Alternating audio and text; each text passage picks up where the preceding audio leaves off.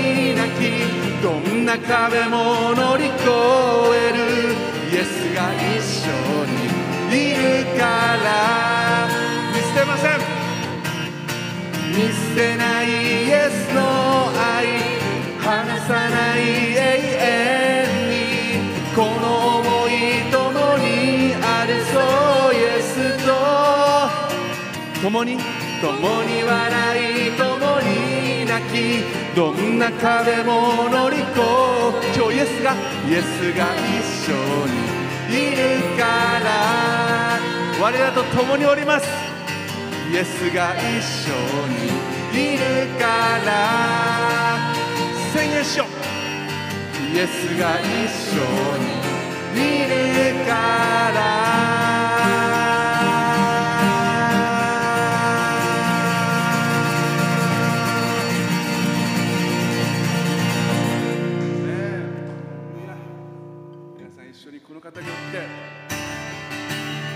が清められて真っ白になります。救い主の救い主の愛と流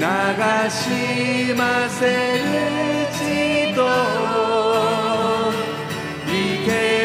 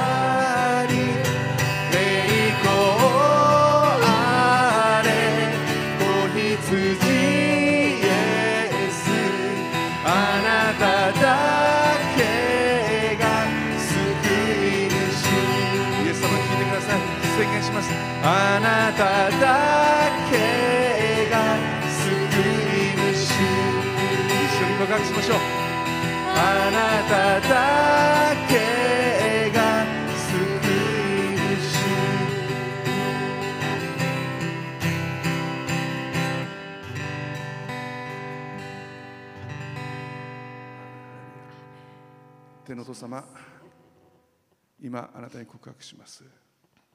あなただけが私たちの救い主です。私たちはそれを握っております。だからたとえ死の影の谷はあることがあっても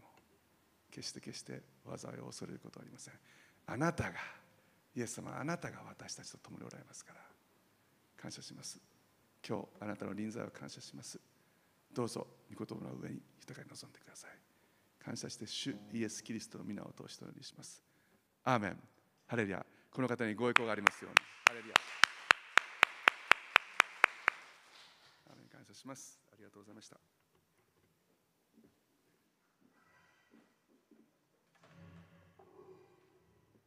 ローマ人の手紙一章を開いてください。ローマ人の手紙一章。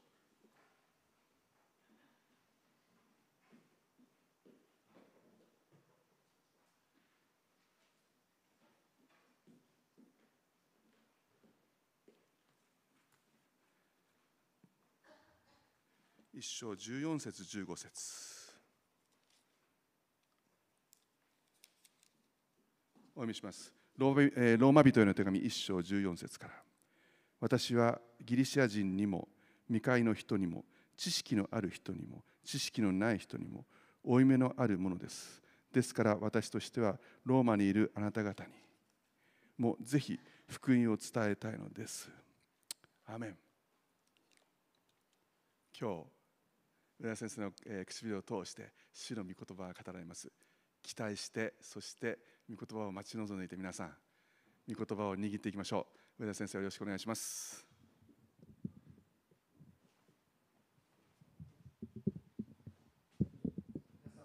ます。感謝します、えー私が来ると何かいつも持ってくるというあの話がございまして、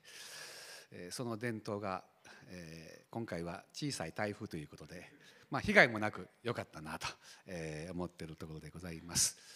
また、えー今日はイギリスからですね素晴らしい、えー先にプレゼントが来まして本人が来てるかどうかというのがわからない状況でしたけども本人も来られたようで、えー感謝いたします。えー懐かしい顔が、えー見ることができるのは非常に素晴らしいことですね。そしてまた普段いつも出会っている人たちと共に、えー交わりできることも非常に素晴らしいことであります、えーパウロ先生も、えーなんとかいろんな人に会いたい会いたい出会いたいという思いがいつも持っておられた方かと思います。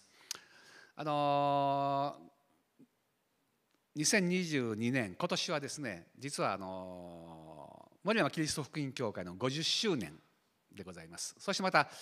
南薩摩キリスト福音教会の15周年ということであの今年はなんかいろいろ感謝なことがたくさんあるわけでありますけれどもまあ50年前にですねフィンランドからまあ私たちはフィンランドの宣教師。えーこの教会はあのスウェーデンからの宣教師、えー、田越島へのそこられたところはノルウェー、えーまたデンマークノルウェーデンマークの宣教師ということでですね、えー北欧の、えー各地からですね、えー宣教のために派遣された、えー方々によって建てられた群れである感謝しています。えー今なお福音の宣教に非常に熱心であるということも、えー私たちは知っておりますけれども、まあ、私の、あの教会私たちの教会を導いたですね杉谷先生ご夫妻は本当に宣教に、燃えているお方でありましてもうすぐに私たちは、えー若いながらも結婚したらすぐですね、えーその場所あの森山の教会を任せて若い者でありにもかかわらず任せてですねまた別の地地に、えー教会のない町にですね、えー開拓伝道に行くという、まあ、そういうスピリットが非常に、えー燃えている宣教師でありました。ですからあの本当に、えー現在ですねあのキリスト福音教会の、えー、20いくつかあるんですけれどもそのうちの8つの教会の、あの牧師はですね森山から出たえもう半分ぐらいは今現役で今現在も森山で過去じゃなくて今現在、えー 一緒に働いております。そして何よりも私はえー50年前、えー森山教会で初めて4人の人が洗礼を受けたんですけれどもそのうちの3人が、えーこの選挙に現在預かっているということは、まあ、今天におられる、えーご夫妻にとりましても大きな喜びではないかなと思うわけですね。まあ、50周年また15周年そして今日私はあのこのパパワーポイントを用いておりますけれどもこれパワーポイントを使ってから20周年でございます。えーこれ別に記念でも何でもないんですけれども、あのもうずっと20年、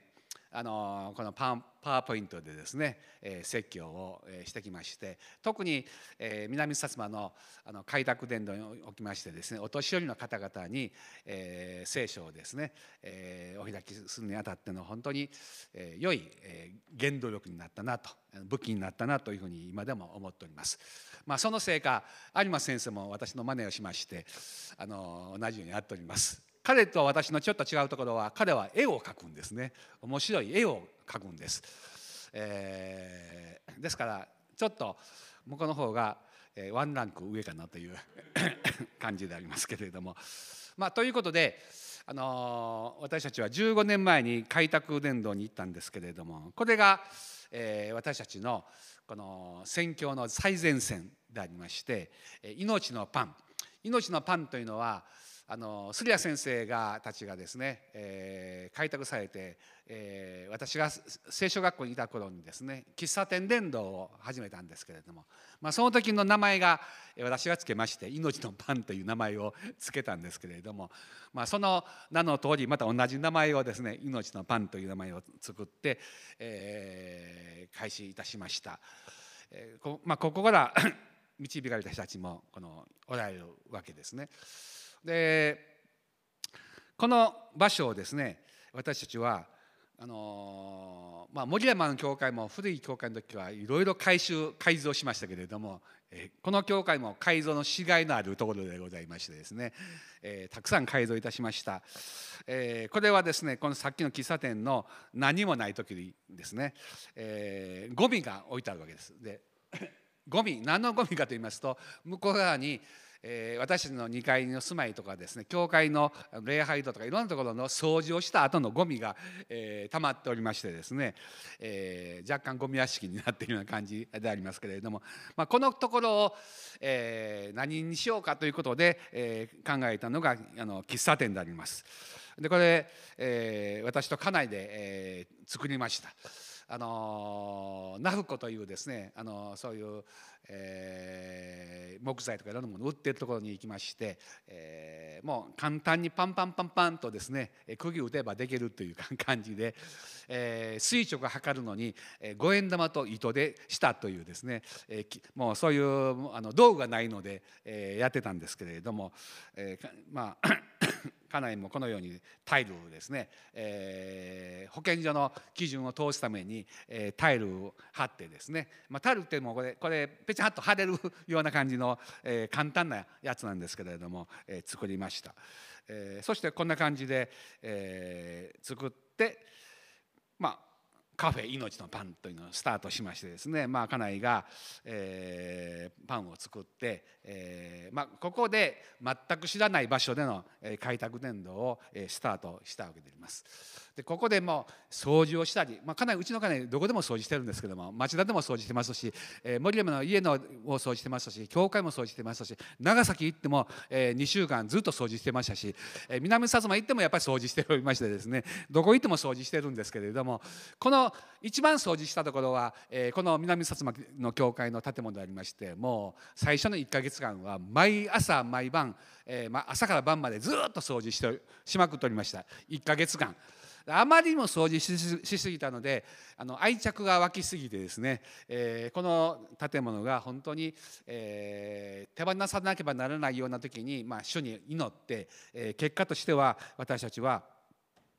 2009年のすなわち開拓してから2年目の、え2年半後のですね10月20日に、えー購入することができたわけです。50坪の土地に、えーほぼ50坪ぐらいの建物が建っているところなんですね。その時の借金が1250万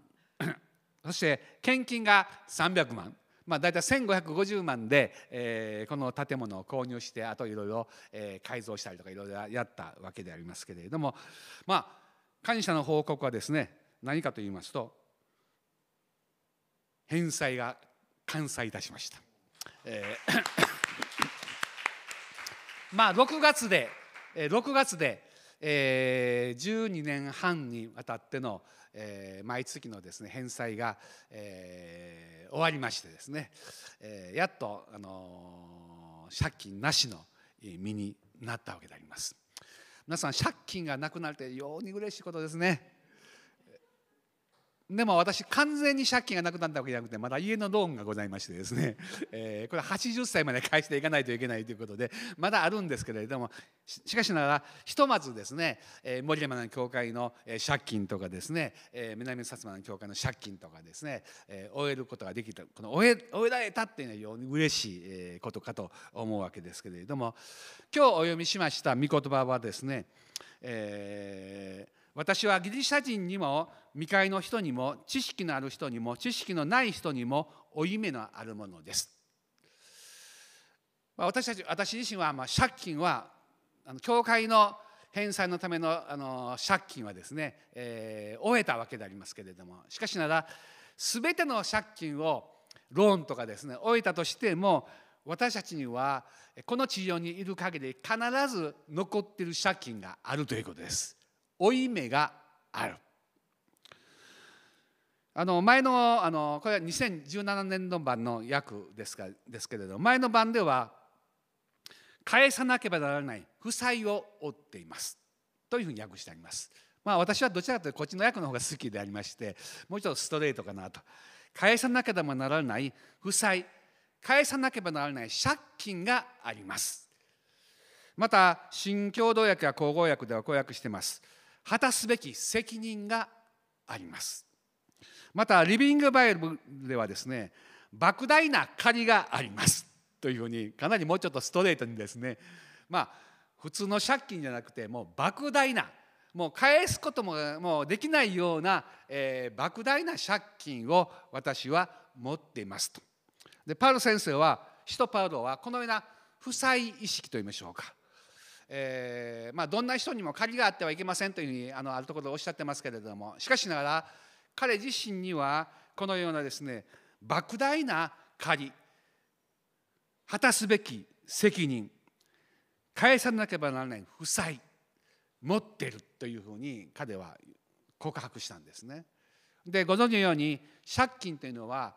あのど絶対に返さないといけないものなんですね、えーちょっと負けといてと言ってですね、えーもうもういいでしょうもう返さなくてもというふうにはならないわけでありましてもう絶対必ず返さなければならないというのが借金ですよね。まあ、踏み倒してはいけないわけでありまして私たちは借りたらやっぱり全部返さないといけない。パウロ先生は自分の心の中にそういう負債意識というのを持っておられたことがここに描かれております。そしてそのことは何を、え彼が意識していたかいたかと言いますとそれはぜひ福音を伝えたいのですというこの福音を伝えるということに関しての負債意識が彼にはあったということなんですね。でぜひという 言葉、えこれ辞書で引っ張ってますとどんな困難も乗り越えて実行しようとする様。どんな困難があったとしてもそれを乗り越えて実行する。ぜひ伝えたい。ぜひ伝えたい。私あの聖書科が入ってですねあの KBI あの2年生の時に説教演習というのがあるんですね。もう小川先生も散々叩きのめされたという、えー、説教演習でありますけども私の時も説教演習ありましてですねその時に、えー、別の、あのところからですねあの説教学の専門の先生が来ていてですね、えーまあ、公表されるわけです。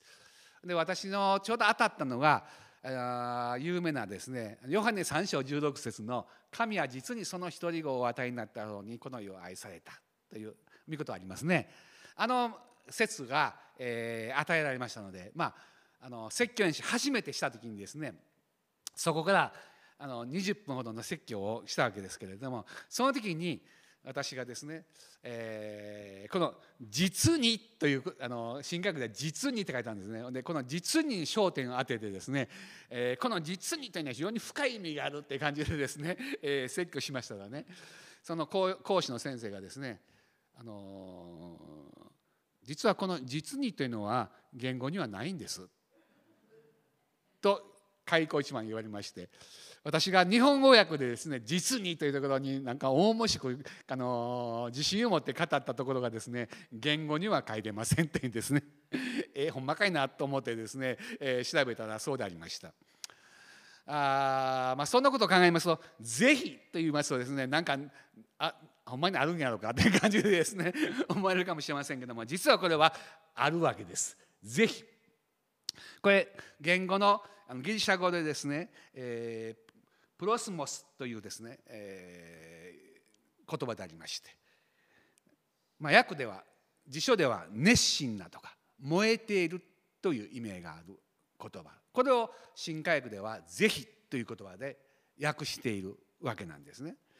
でこの、えー、プロスモスという言葉が別のところでどういうふうに、えー、あの使われているかというとですねマタイの福音書の26章の41節のところに誘惑に陥らないように目を覚まして祈っていなさい。霊は燃えていても肉は弱いのです。というところの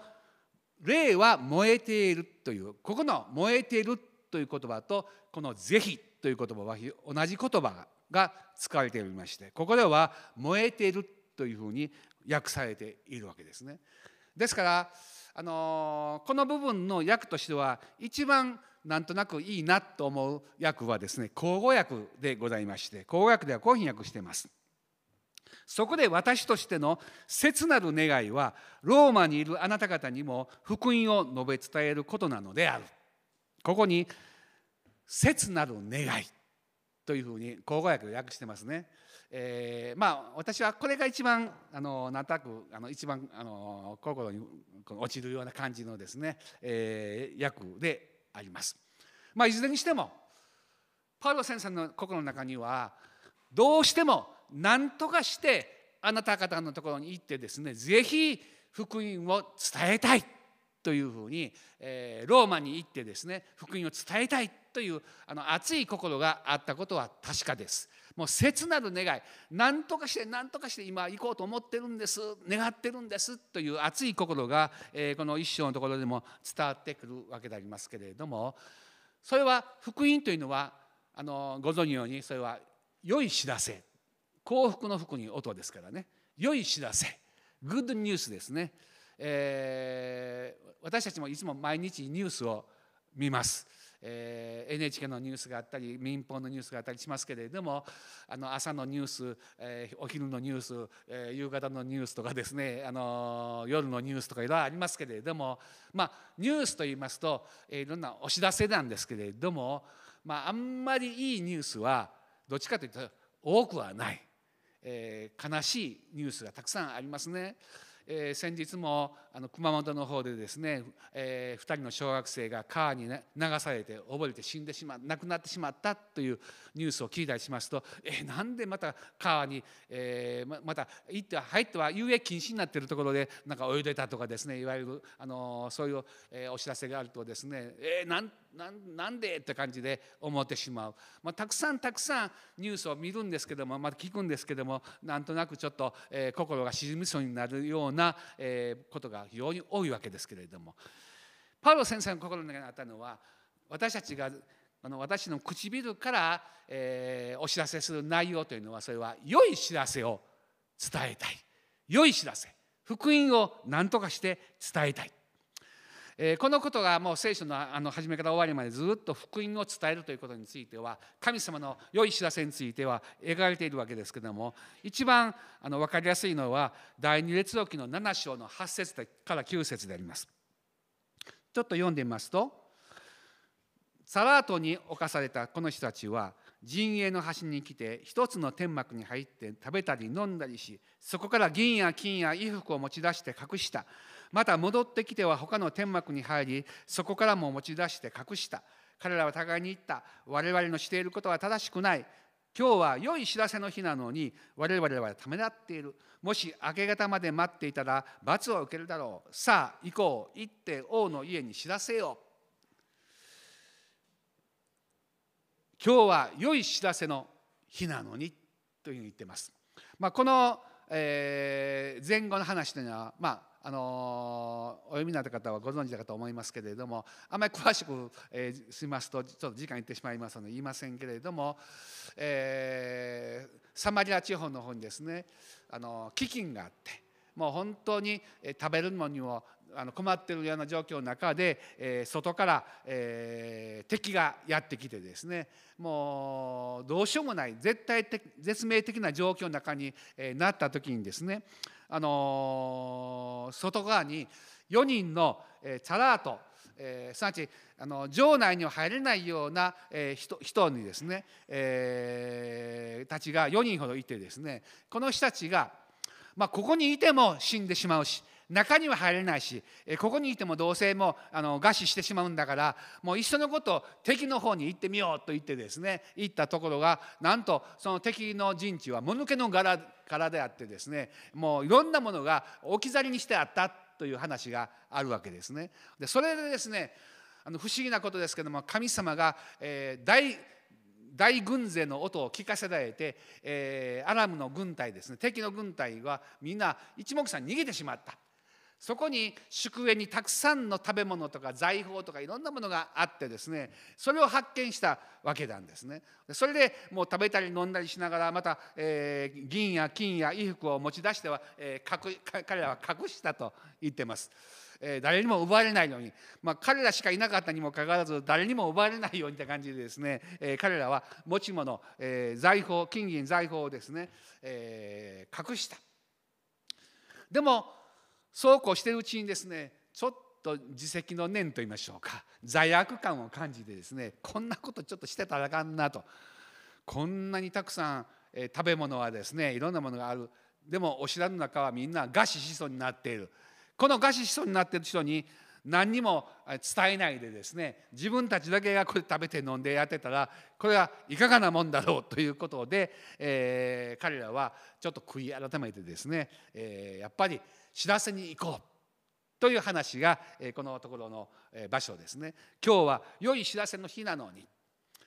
でここで この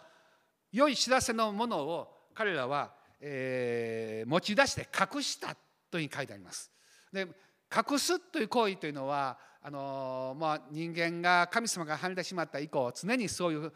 いろんなものを隠す習慣といいましょうかね、え、そういうものが、できたようでありますけれどもあの新約の時代にもイエス様の例え話の中に隠した人の話があります。マタイの25章の中に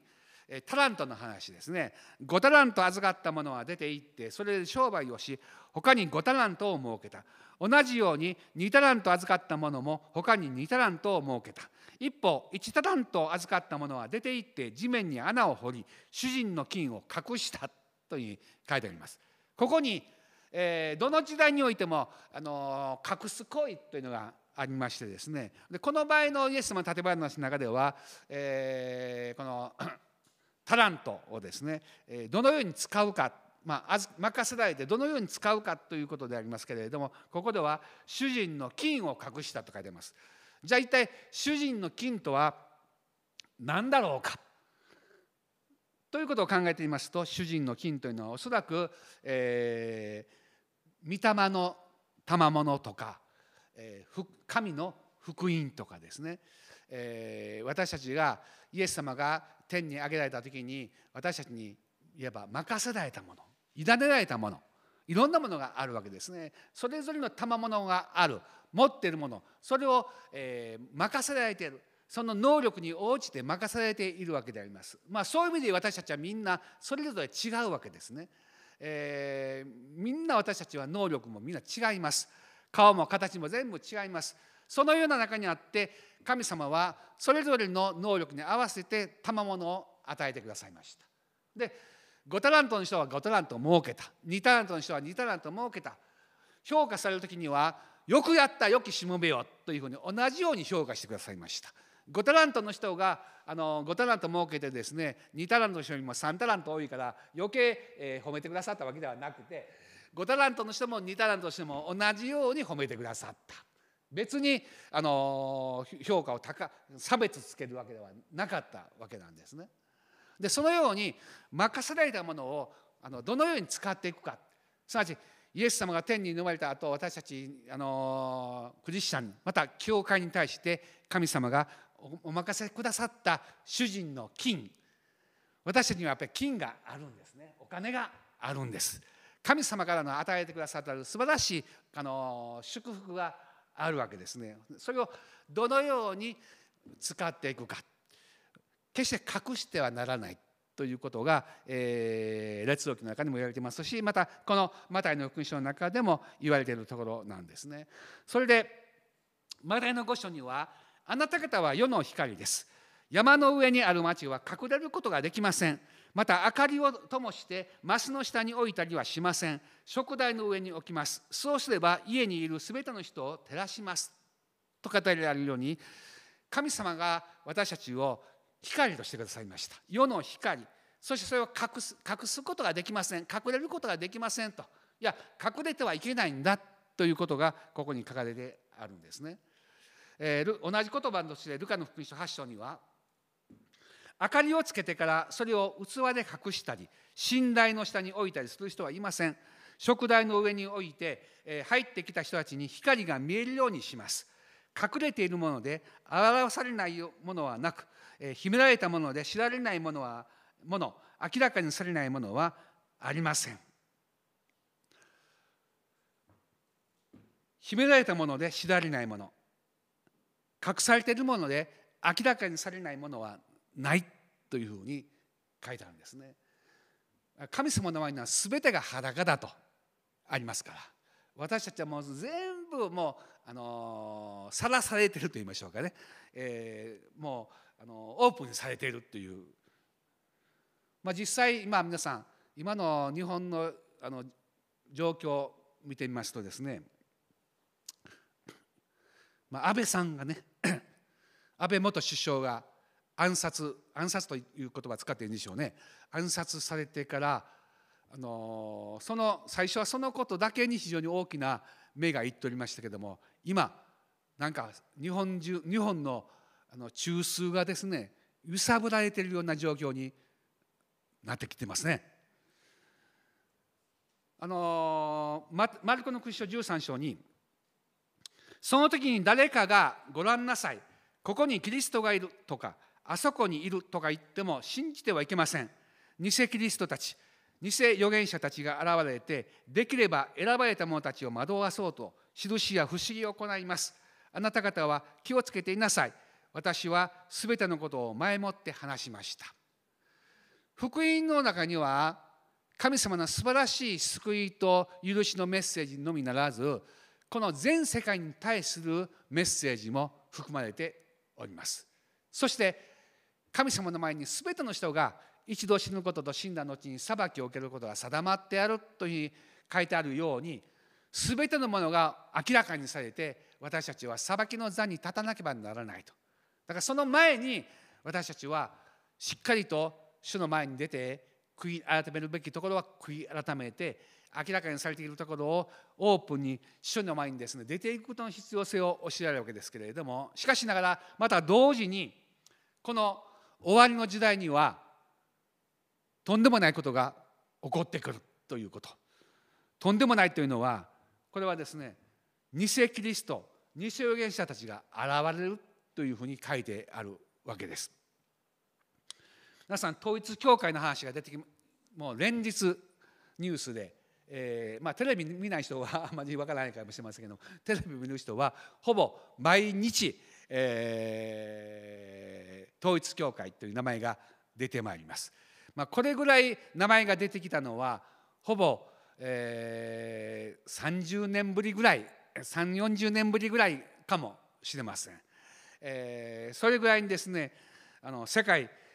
キリスト教統一神霊協会という、えー、統一教会がですね、えー、名前が上がってきていますそしてその教祖はもう亡くなりましたけれども文鮮明すなわち偽キリストです。彼は私こそ再臨のキリストだと、えー、イエス・キリストに頼まれてやってきたというふうにアホなこと言うなというですね。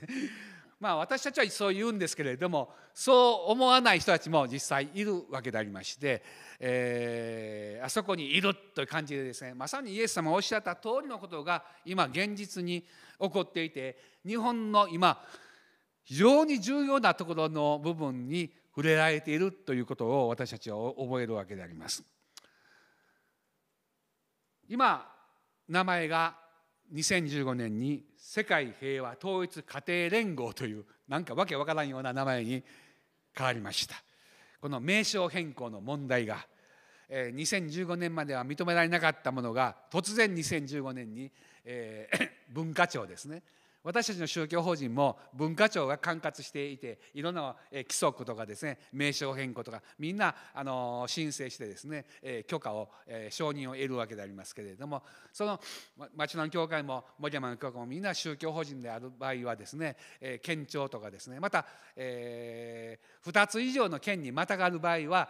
文化庁が管轄するということに今は現在はなっています。でそういうなぜ名称変更が許されたのかという問題も今いろいろ出てきているところですね。ペテロ第2の手紙の中にしかし見た目の中には偽預言者も出ました。同じようにあなた方の中にも偽教師が現れます。彼らは滅びをもたらす異端を密かに持ち込むようになります。自分たちを買い取ってくださった主宰も否定し自分たちの身に速やかな滅びを招くのです。また多くの者が彼らの宝珠に倣い彼らのせいで真理の道が悪く言われることになります。ここに密かに持ち込むということがあります、えー、パレイスパレイサ号ですね。パレイサ号。密かに持ち込む、えー、異端というのはまあ大っぴらに持ち込まれなくてもう密かに分からないうちに入ってしまうというふうにあのこれ2,000年前の教会にももう初代の教会にもそういうことがあったんですね。でいつの時代にもあるんですけども終わりの時代にはもっと多くなるということがあの警告されています。でこの「密かに持ち込む」という言葉の 別の場所では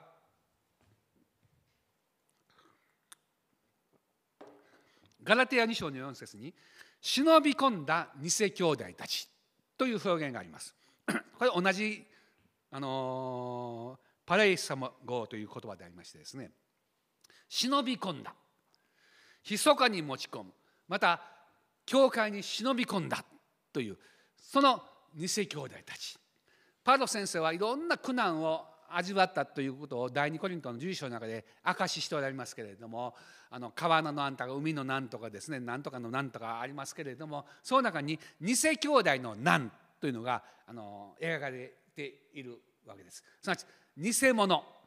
本物ではない偽物、えー、今日の ちょっとネット見てましたらね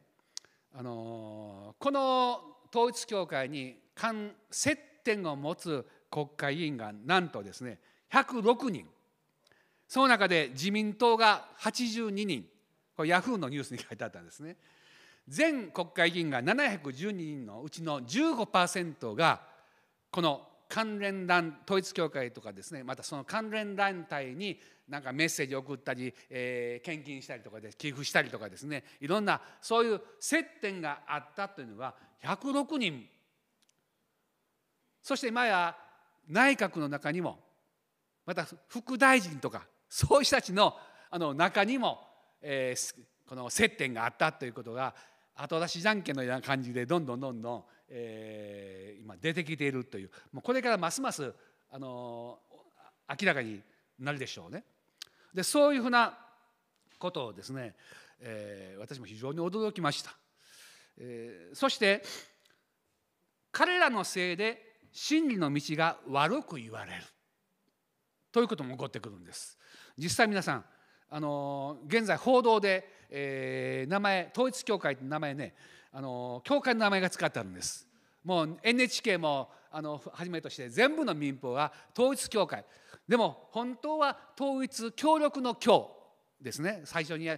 世界統一神霊協会の教会というのは教会の教じゃなくてあの教える会じゃなくて協力の教で昔は統一教会。私のパンフレットにも、えー私たちの教会は物見の塔とか統一教会とかですね、えーそんなものとは関わりありませんとかであのチラシでパンフレットとかだって書きますよね。あの時必ず教える会ではなくて教会の協力の教なんです。でうちの家内はいつもテレビ見ながら怒ってるんです。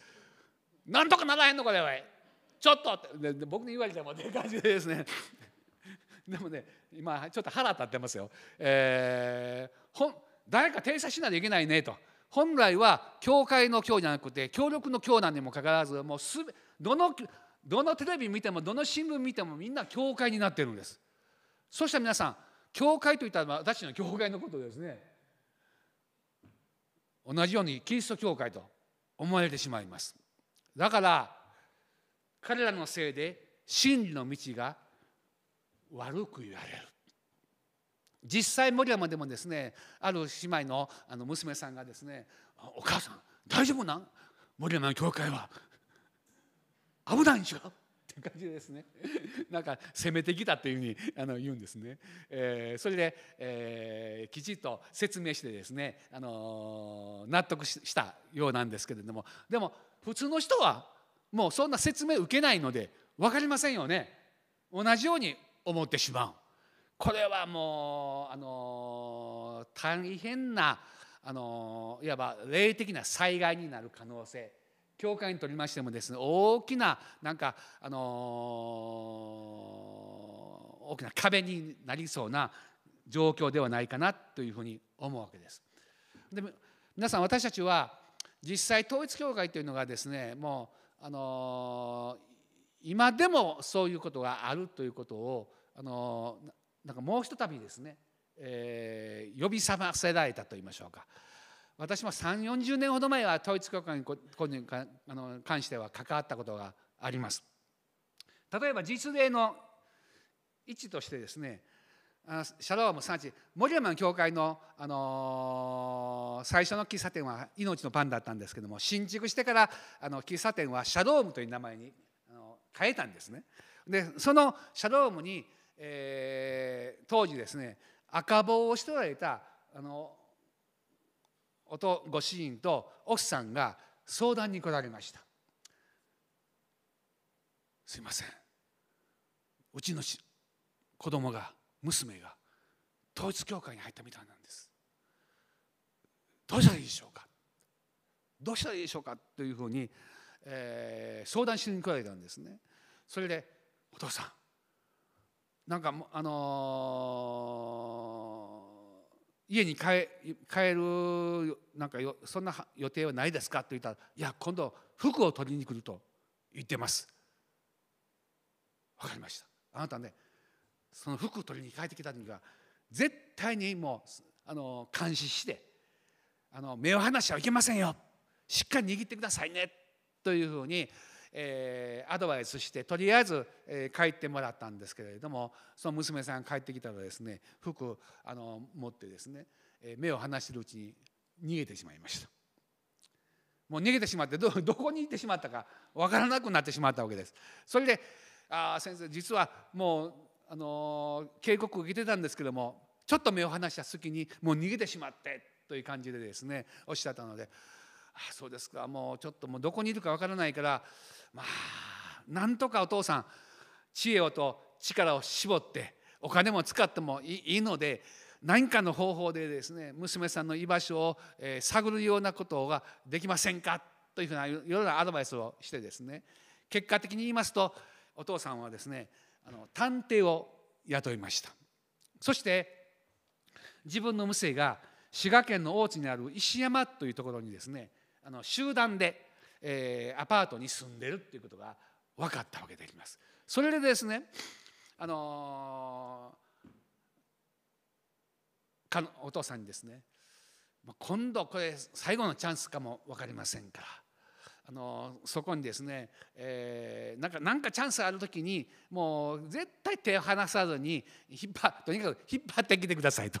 もうそこから脱出させてさせてくださいというふうにあの言ってですね、えー、お父さんはもういろいろ考えてそして探偵を雇って場所を見つけてそしてあのどういう行動をしているかということをですねあのその遠くから見ながらですね行動パターンをいろいろ探ったところ、えー、週の何曜日かには、えー、34人でいつもこう団体で行動するんです。一人では行動させないですね。4人ぐらいで45人で、え出てきて買い物に行くとかですね。そういうなんかあの行動パターンが分かってですね。その時に出てくるチャンスだからその時に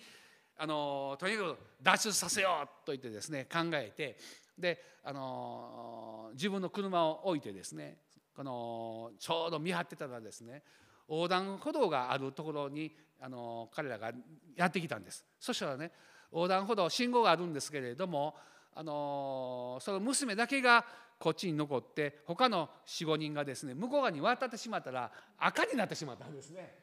で娘さんがここから向こうにあの止まってしまったのでチャンスと思って今だと思って手をつかみましたそしたら皆さんどうなったと思います？その娘がですね「助けて!」って大きい声でですね「助けて!」って言うんですよ自分の娘ですよお父さんがね変なあの痴漢がやってるあのストーカーやってるんじゃなくてお父さんが「帰ってこい!」って感じでですね捕まえてるのに「助けて!」っていうですね娘が騒いで周り人がいますよね普通ならばひるんでしまいますえええっと思ってしまうでしょうでも私ねあのお父さん前前に前にも目を離してはいけない絶対ね掴んだ手を離してはいけないということを2度も言いましたから今回はねその教育を受けてですね お父さんは絶対離さずにですね「えー、助けて!」と娘言うだけじゃなくてお父さんは「これは私の娘です! 」もう負けずに向こうは「助けて!」言ったんですけどこれは私の娘です。これは私の娘です。ってガーッと引っ張ってですね。それで車に乗り込ませてその場所を去ったんですね。救出に成功しました。その後ねただ救出に成功しただけではだめなんです。また帰っていく洗脳マインドコントロールですよね。もうあのそれだけではダメなんです。ですからあの私専門の先生をね京都に専門の先生がおりましたからその先生を紹介したらですね。そちらの方にお任せしたら本当に解放されました。そういう事例が一つ、えー、事例にそのこの出来事よりももっと前に あのまだ古い建物の時にですねあの命のパンの喫茶店をやってる時に、えー、若者がその頃は霊感商法をよくやっていた時代でありまして若者がねあのだだいたい大学生とかその使うんですね若者がね、あのー、ハンカチとかねいろんなものを売りに来るわけですよ。で売ってね、えー、高いお金で 売ってですね、あの、それで献金するそういうね、あのことが流行った時代ですだったんですねそれで「あんた統一教会ちゃう?」って感じで言ったら、まあ、実はそうやとそれでいろいろ話をしてですねあの何時間か時間かけて話をしてそしてあの彼に私言いました「あんたね あんたが読んでる原理公論というのあの本があるんですね原理公論を私持ってないからね一番一度あの私にねあのそれ、えー、送ってくださいと。あの普通買うことはで,、あのできないので、えー、送ってくださいと。でそれね読んで私が今今話したようにそこから、えー、聖書を通していろいろあのしてあげるからということで、まあ、その段階ではねかなりもうちょっとねあの服あのなんか救出できそうな感じだったんですね。でももうその人はですねあの昔の SN 今の携帯も何もない時代何もない時代ですね、えー、とにかく彼は自分の場所に帰っていったわけですけどもしばらくしてから手紙がやってきましてね。そして原理コードも送ってきました。で彼がですね、えー、原理コードとともに書いてきた言葉は先生に早くこれにこれにというのは統一教会のことです。これに出会う前に出会いたかった。と言ってあのー、手紙を送ってくれました。まあこれかなり、あのー、ちょっと可能性のある表現なんですね。あのー、出会う前に出会いたかったというなんか救われたい脱出したい解放されたいという気持ちが表れている手紙だったんです。でもそこにはね残念ながらね住所とか何も書いてなかったので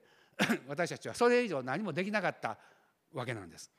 今だったらメールのやり取りとかね いろんなことがねできる時代かもあのしません知りませんけれども、まあ、そういうことがあったりしてですねもうとあの霊感商法というのは本当にこの、えー、文鮮明のためには、えー、嘘をつこうが、えー、殺しを殺人を犯そうがそれは許されるんだという発想なんです。もう彼もそう言うてました。この方のためならば嘘ついてもいいんです。あんたこんな本当にあの両親心痛まないのか。こんな騙してですねあのおじいさんおばあさんたちを騙してこの山をあの打って売りつけて心痛まないのか。と言ったらですねあのその教えの中ではねもうこの方のためには嘘をついても構わない。許される。この方のためにまあ極端に言いますと人殺しをしても許される。そんな発想。恐ろしいマインドコントロールですね。だからあの通常では考えられないような出来事柄が心の中に入ってるんですけども。パウロさんおっしゃいました。終わりの日には困難な時代が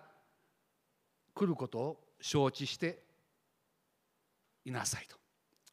まさに今の時代はそういう意味では困難な時代ですね。でも私はあの思うんです。このことを通して揺さぶられていることがこれから日本の国が非常に揺さぶられる時代ではないかと。もう明らかに神様が明らかにしようとしてやる。えここまで根深く入ってるのかというようなことがですねもう現実に今起こってるんですね。そしてその名前をとんでもないことですけどももう毎日連日連夜私たちの教会エクレシアなる教会の名前が使われているというのは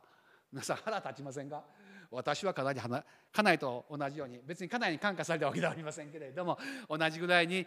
これは何とかしないといけないなと。でも私フェイスブックとかねいろんなことをあの見たり聞いたりしていてもねあんまりそういう話が出てこないんですね。なんかやっぱりちょっと載せないといけないなとこの教会教会じゃなくて協力の教にしましょうとかですね。これを拡散してくださいっていう感じでですね。みんなにやっぱりちょっと教会自体が全体がしないといけないなということをあのだって普通の人は分かりません。全然クリスチャンにない人はただそれを毎日毎日聞いてたらまさに洗脳されるがごとくですね。その情報を真に受けてですねそのようにあの思ってしまう可能性が強いということですね。だからこういう時代なんですけれどもぜひこの時代だからこそまた逆にですね良い知らせを伝える必要があるということです。このような悪いものに出会う前に良いものが与えられるように良い知らせを私たちは受け継ぐために召されております。アーメンですね本当に良い知らせを伝えたい私たちはあの南薩摩とかですね今あの長崎行って森山にいて、えー、町田に行きますとねいろんなところのあのなんかスーパーマーケット行くんです。スーパーマーケット行ったらね、まあ、町田では三話ですけれども の森山制御、えー、南薩摩ではピコ、えー、長崎にいたらマックスバリューという、まあ、大体決め決めてですね。言ってるんですけどもそれぞれねいい面と悪い面がありましてね、えー、ここはあれが安い。ここは安いとかですね、えー、高いとかですね。品物がいいとかですね。なんかあの 目が超えてくると言いましょうかね。いろんなあの判断できるようになってくる。その中で良いものがあればああ良いものがあったよというふうに誰でも知らせたいですよね。フェイスブックでね 今日私見ましたらね一つ良い知らせがありました。今日ね実は全然違う話ですけれども1時からね高校野球があるんです。今高校野球やってますね。高校野球1時からねあのー、埼玉の聖母学園というねね 出るんです。そこねルーテル系のねミッションスクールらしいです。それでですよ得点を取ったら必ずブラスバンドがですね「立ち上がれいざ主のつわもの」という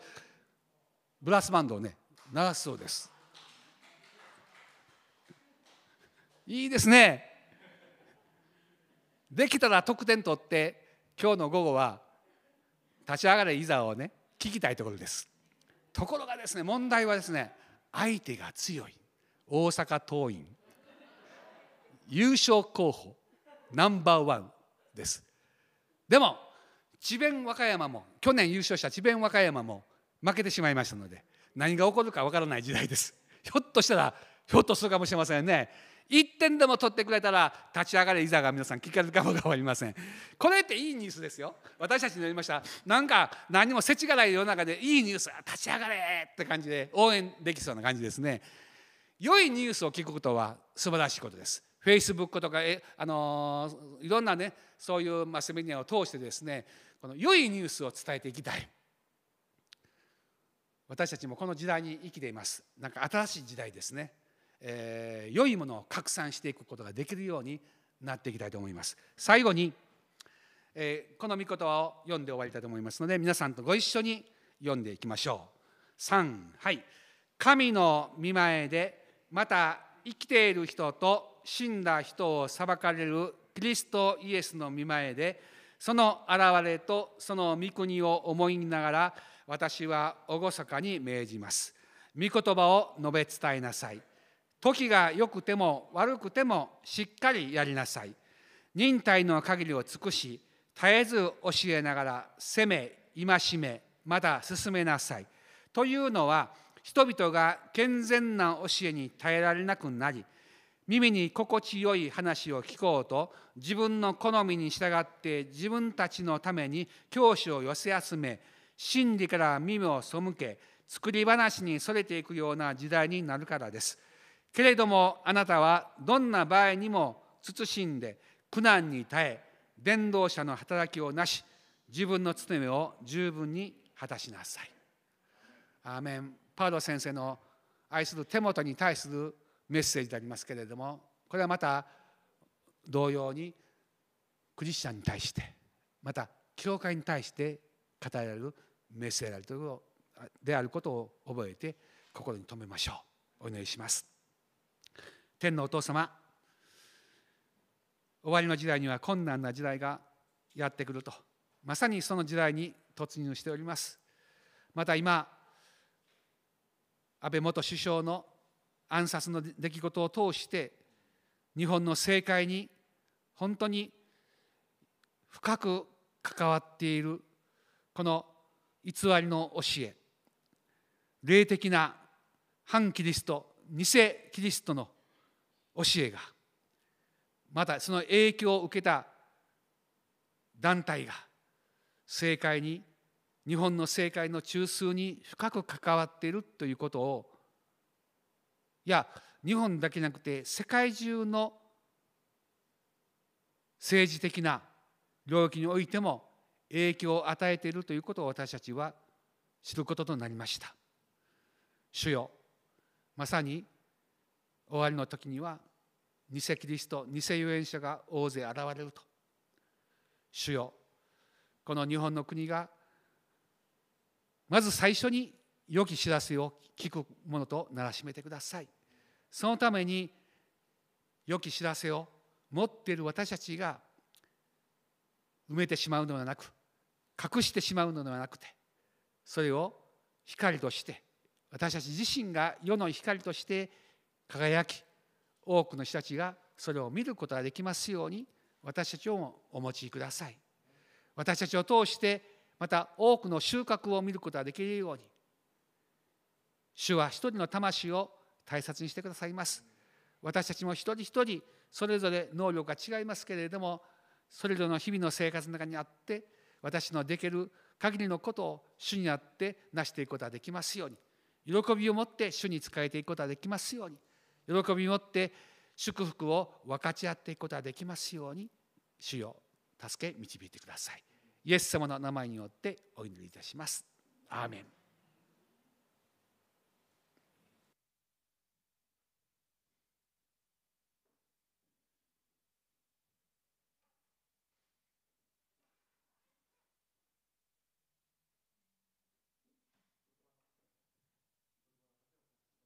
え喜びの捧げ物の時を迎したいと思います。賛美しながら、え捧げていきたいと思います。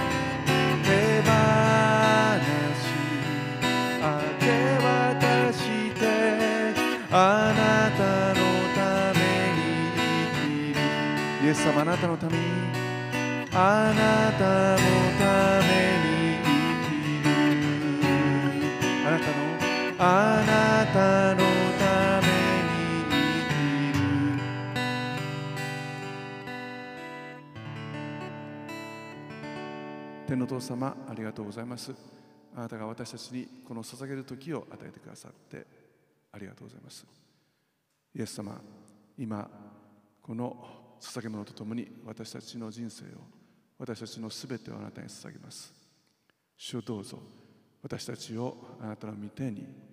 預けます。全体重を乗せてあなたに委ねていきます。どうぞ主よ私たちを導いてください。あなたの義へとあなたの命へとあなたの救いへと日々導いてくださいますように。捧げたもの一人一人にあなたが祝福を約束してくださることを感謝して主イエス・キリストの皆によってお願いします。アーメン。感謝します。捧げた皆さんに感謝します。どうぞお立ちになってください。賞与賛美し祝祷します。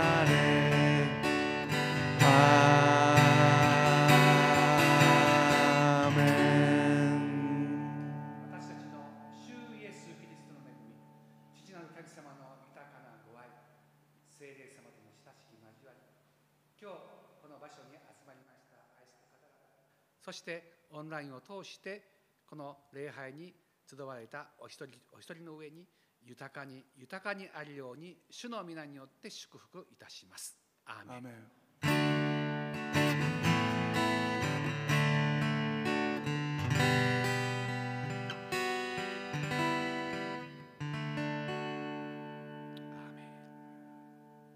感謝します。どうぞお座りになってください。ありがとうございました。感謝します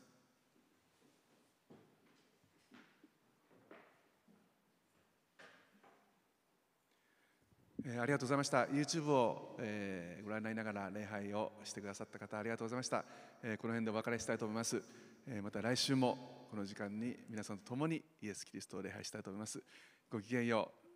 う。祝福ありますように。アメン。ありがとうございました。